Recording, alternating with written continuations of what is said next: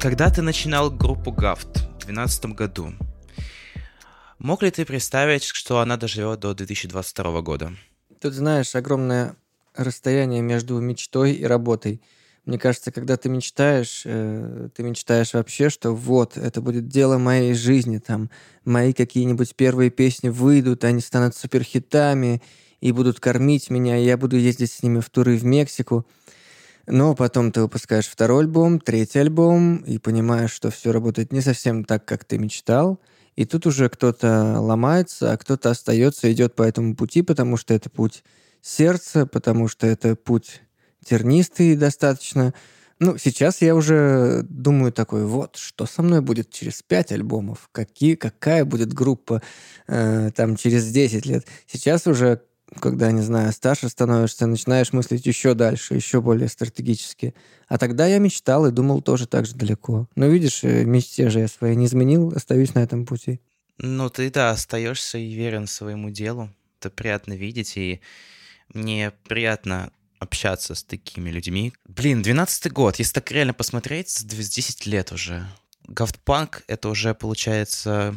Ну, я считаю его шестым альбомом. Я считаю, что первый альбом был со струнным квартетом «Праздник», потом был альбом «Бедная леди», который мы писали в Лапенранте, э, потом был альбом... Какой же был потом альбом? Потом был альбом «Сашенька», который миллион лет не выходил из-за кризиса в группе. Потом был альбом «Часть первая», где мы подумали, что нужно репетировать по э, пять дней в неделю, и тогда у нас все получится. Написали кучу странных песен, и никто их, кажется, не понял – но ничего. А потом был альбом «Все равно нулю», про который уже писали, рассказывали. И, в общем, как это пишут на модных сайтах.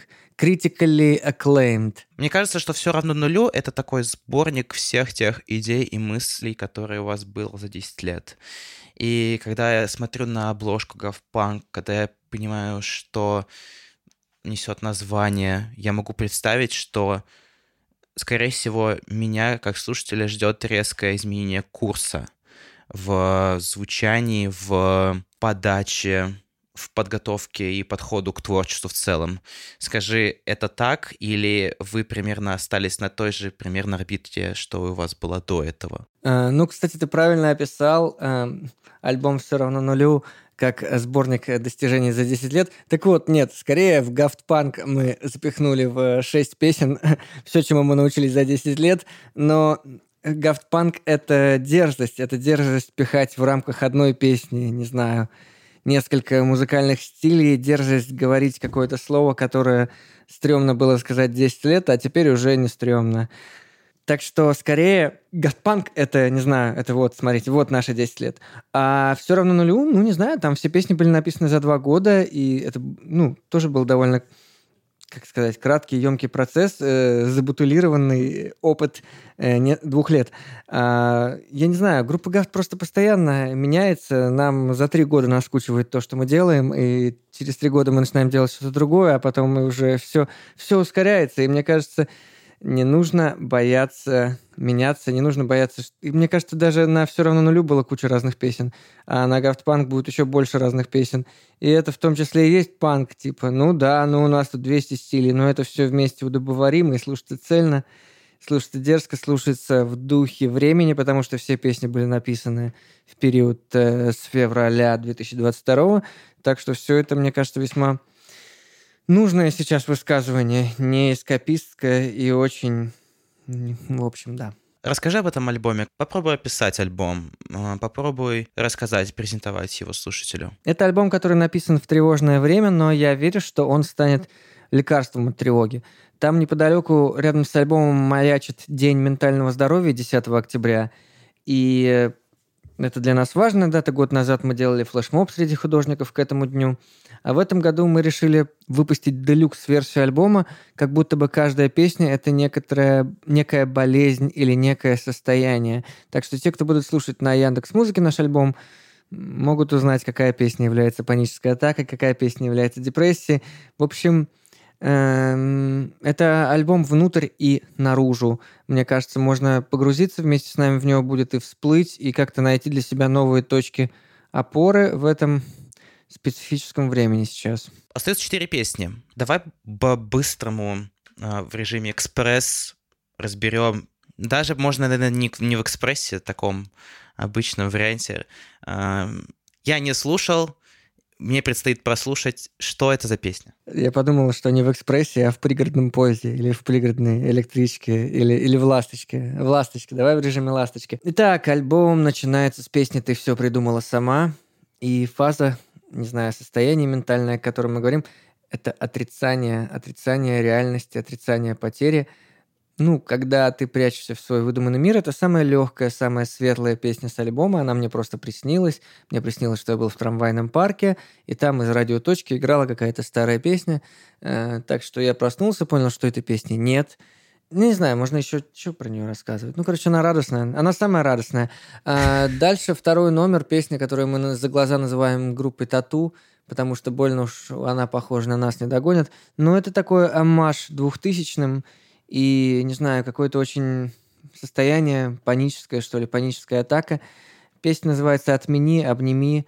Мне кажется, у героя песни в голове одновременно роется очень много мыслей, они не стыкуются, и у нас еще клип на нее будет. Э, там mm. я бегаю по лесу, стробоскоп фигарит. Короче, все очень по двухтысячному, очень страшно, при этом эмоционально. В общем, Самая та песня для последней вечеринки века. Можно будет на концертах в нашем ноябрьском туре. У нас будет тур по шести городам. Можно будет отчаянно трясти башкой и танцевать, как в последний раз под нее. Что там еще есть? М-м- дальше. У тебя больше нет сердца. Ну, мне кажется, это самая злободневная песня, в которой я как-то формулирую свои, не знаю, политические позиции буквально с первой строчки. Она звучит как «Быть за белых, быть за красных одинаково опасно». Ну, в общем, не знаю, просто сейчас время, что как будто бы каждый человек считает своим долгом позвать э, тебя на ту или иную сторону и сказать, что эта сторона единственная правильная, это мнение единственное верное. Я так не считаю. И, как говорил Фрэнк Синатра, I did it my way. Да, так что песня об опасном состоянии мира в данный момент и о том, что каждый пытается тебя как-то сказать, что вот, вот эта точка зрения единственная верная. На самом деле точек очень много зрения, и каждый пусть носит свою голову на плечах. Наверное, песня об этом как бы отчаянно ему не жилось. А следующая песня называется «И ошибся во всем». И если говорить о душевном состоянии, это что-то близкое уже к депрессии, когда ты осознаешь, что вся твоя жизнь была ошибкой. Очень мрачная, очень темная песня, написанная в очень какое-то тяжелое внутреннее время, но при этом она такая крутая. Там просто какая-то вообще полная нирвана в припеве звучит. Вокал с расщеплением. Короче, не знаю, тоже, мне кажется, песня, под которой на концертах можно будет круто отрываться. А дальше идут две, которые ты уже слышал, «Что болит твоей груди» и «В пухе тополином». И «В пухе тополином» это уже принятие. И, не знаю, типа, что принятие — это когда ты осознаешь, что дерьмо случается, и как-то двигаешься дальше уже в новой диспозиции. Сколько в пирамид вот этих стадий принятия, сколько их существует? Э, не помню. Нет, стадия принятия горя, по-моему, семь. Отрицание, гнев, торг, депрессия, смирение. Пять. Пять. А у а, вас шесть. Ну, понимаешь, э, каждый каждое, каждое число придумано для того, чтобы их нарушать. Вот, например, вчера в лесу мы записывали акустические версии песен. Я говорил, Женя, я хочу записать все шесть. А потом мне стало впадло записывать одну из песен. Я сказал, каждое правило придумано для того, чтобы его один раз нарушить. И мы записали только пять песен. Так что, ну и что, что стадии принятия пять, а песен шесть. Ну, это, это, это же есть панк, нет? Да, это есть панк, да. Я помню, какой-то был пост у моего педагога по вокалу лет тысячу назад, знаешь, там типа про семь стадий любви, и я вижу, что э, некоторые стадии любви написаны просто, чтобы попасть в число семь, ну, типа mm, такой-то пост из паблика ванильного. Да-да-да. Я такой думаю, блин, ну, серьезно, окей, да, давайте. Давайте еще под красивые цифры все подгонять. Ваша благотворительная деятельность. Чувствуется, что она делается от сердца. Скажи мне, пожалуйста, когда вы делаете все благотворительные проекты, что тебя движет? Почему ты их делаешь? Я понимаю, что это вопрос из разряда «что за тупой вопрос?», но я просто хочу узнать твое внутреннее состояние, когда ты начинаешь благотворительный проект? Ну вот я могу сказать, э, в пятницу 30 октября у нас э, вышла песня вместе да, с, бу- с бурятскими э, феминистками, вместе с группой «Согласие», «Руки фу» против приставания на улице. Э, я могу сказать, что все это делается от сердца к сердцу и продолжает какую-то идею группы. Мне всегда хотелось, чтобы моя группа была каким-то таким, не знаю, э, терапевтом или... Ну, короче, мои любимые песни мне всегда помогали, песни моих любимых музыкантов. Мне хотелось, чтобы песни, которые делаю я, обладали таким же помогающим действием. И, соответственно, какие-то благотворительные штуки, как будто бы это продолжение той же идеи, продолжение той же нити. Ну, я не знаю, просто ну, у меня выходит какая-то песня, и я погружаю ее в какой-то контекст, Э, которым она может соответствовать. Находятся люди, друзья, которым не безразличны те или иные проблемы. Эти проблемы отзываются у меня в душе или происходят со мной напрямую. И я считаю важным этим делиться, важным это не закрывать глаза на это, потому что какие бы глобальные ужасы ни происходили, э, ужасы, те, которые поменьше, они меньше от этого не становятся. грубо говоря, проблемы бездомных животных или проблемы приставание на улицах или проблемы, э, то, что люди не знают, что происходит с людьми в хосписах, э, они не становятся меньше. Более того, я думаю, они в некоторых случаях усугубляются, потому что, например, фонд э, помощи хосписам «Вера» потерял очень много тех, кто их поддерживал из-за санкций. А, например, приют «Четыре лапы» потерял, по-моему, завод Nissan, который поддерж... столовая завода поддерживала их едой. И, в общем, ну, теперь, этого, теперь это невозможно. И мне кажется, что эти проблемы, которые на первый взгляд кажется, ну, сейчас такое происходит, давайте все сосредоточимся на этом, а нифига. Нужно сосредотачиваться на всем, и люди всегда, прежде всего, остаются людьми, и проблемы никуда не деваются, что бы ни происходило. Я уверен, какие бы глобальные катастрофы ни были, все равно нужно помнить о чем-то, что кажется несущественным сейчас, а оно очень даже существенно. Важно помогать и сохранять человечность в любой момент. Всегда. Согласен. Закрывая глаза, проблема не исчезает. Угу. А, расскажи про Яндекс Плюс и Яндекс Музыку, твоя промо-компания. Когда ты приходишь на какую-то платформу, будь то ВКонтакте, или будь то Яндекс Музыка, или будь то Spotify, э, нужно быть готовым отдать, дать своей любви этой платформе, дать свое какое-то уважение, сделать максимум из того, что можешь сделать. Поэтому, например, там на Яндекс Музыке у нас каждой новой песне залиты какие-то видеошоты. Это такие видосики короткие, там, секунду по 10 к песням. Э, к альбому и к предыдущему, и к этому у нас залита делюкс-версия с какими-то комментариями. Многие, ну, площадки заинтересованы в том, чтобы для, ну, чтобы происходило что-то важное, классное вокруг того, что они создают.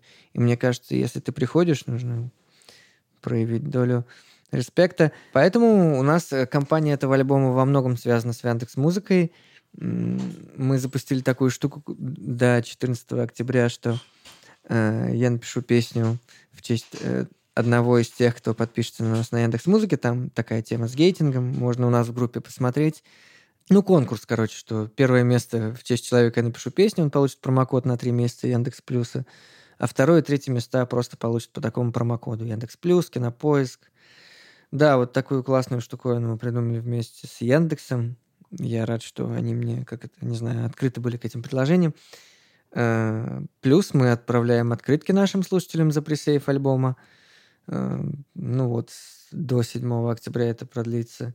И мне кажется, сейчас это особенно будет важно отправлять открытки, как, не знаю, в Армению, в Казахстан. Угу. Эм, что еще будет? О, еще мы будем разыгрывать очень крутую толстовку крафтовую. Мои друзья делают. Это уже после выхода э, песни.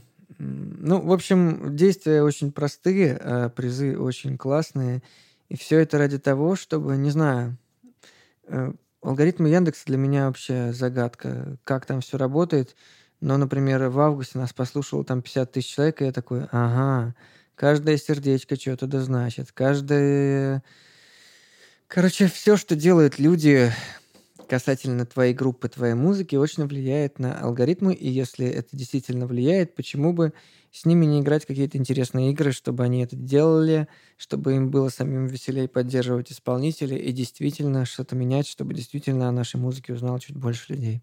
С прошедшим днем рождения тебя. Спасибо. Я надеюсь, что ты в безопасности, тебя все, что происходит, не коснется. Да и вообще желательно, чтобы это никого не касалось, но, к сожалению... Ну, мы все находимся в контексте, так или иначе, всегда физическое касается метафизическое. Да. Надеюсь, что я смогу дальше помогать своими песнями, а не бегать с автоматом, потому что я верю, что песнями я смогу помогать намного больше, чем э, бегать с автоматом. Да. Поэтому тебе и всей группе Гафт и всем твоим близким, да и слушателям в том числе, мира, В общем, да, я надеюсь, что у нас получится сыграть тур, и в ноябре все будет, как мы и запланировали. Но если что, вы готовы там отложить его? Секрет в том, чтобы быть готовым не откладывать. Мне кажется, Ага. отложить сейчас готовы все, а мы пока готовы не откладывать.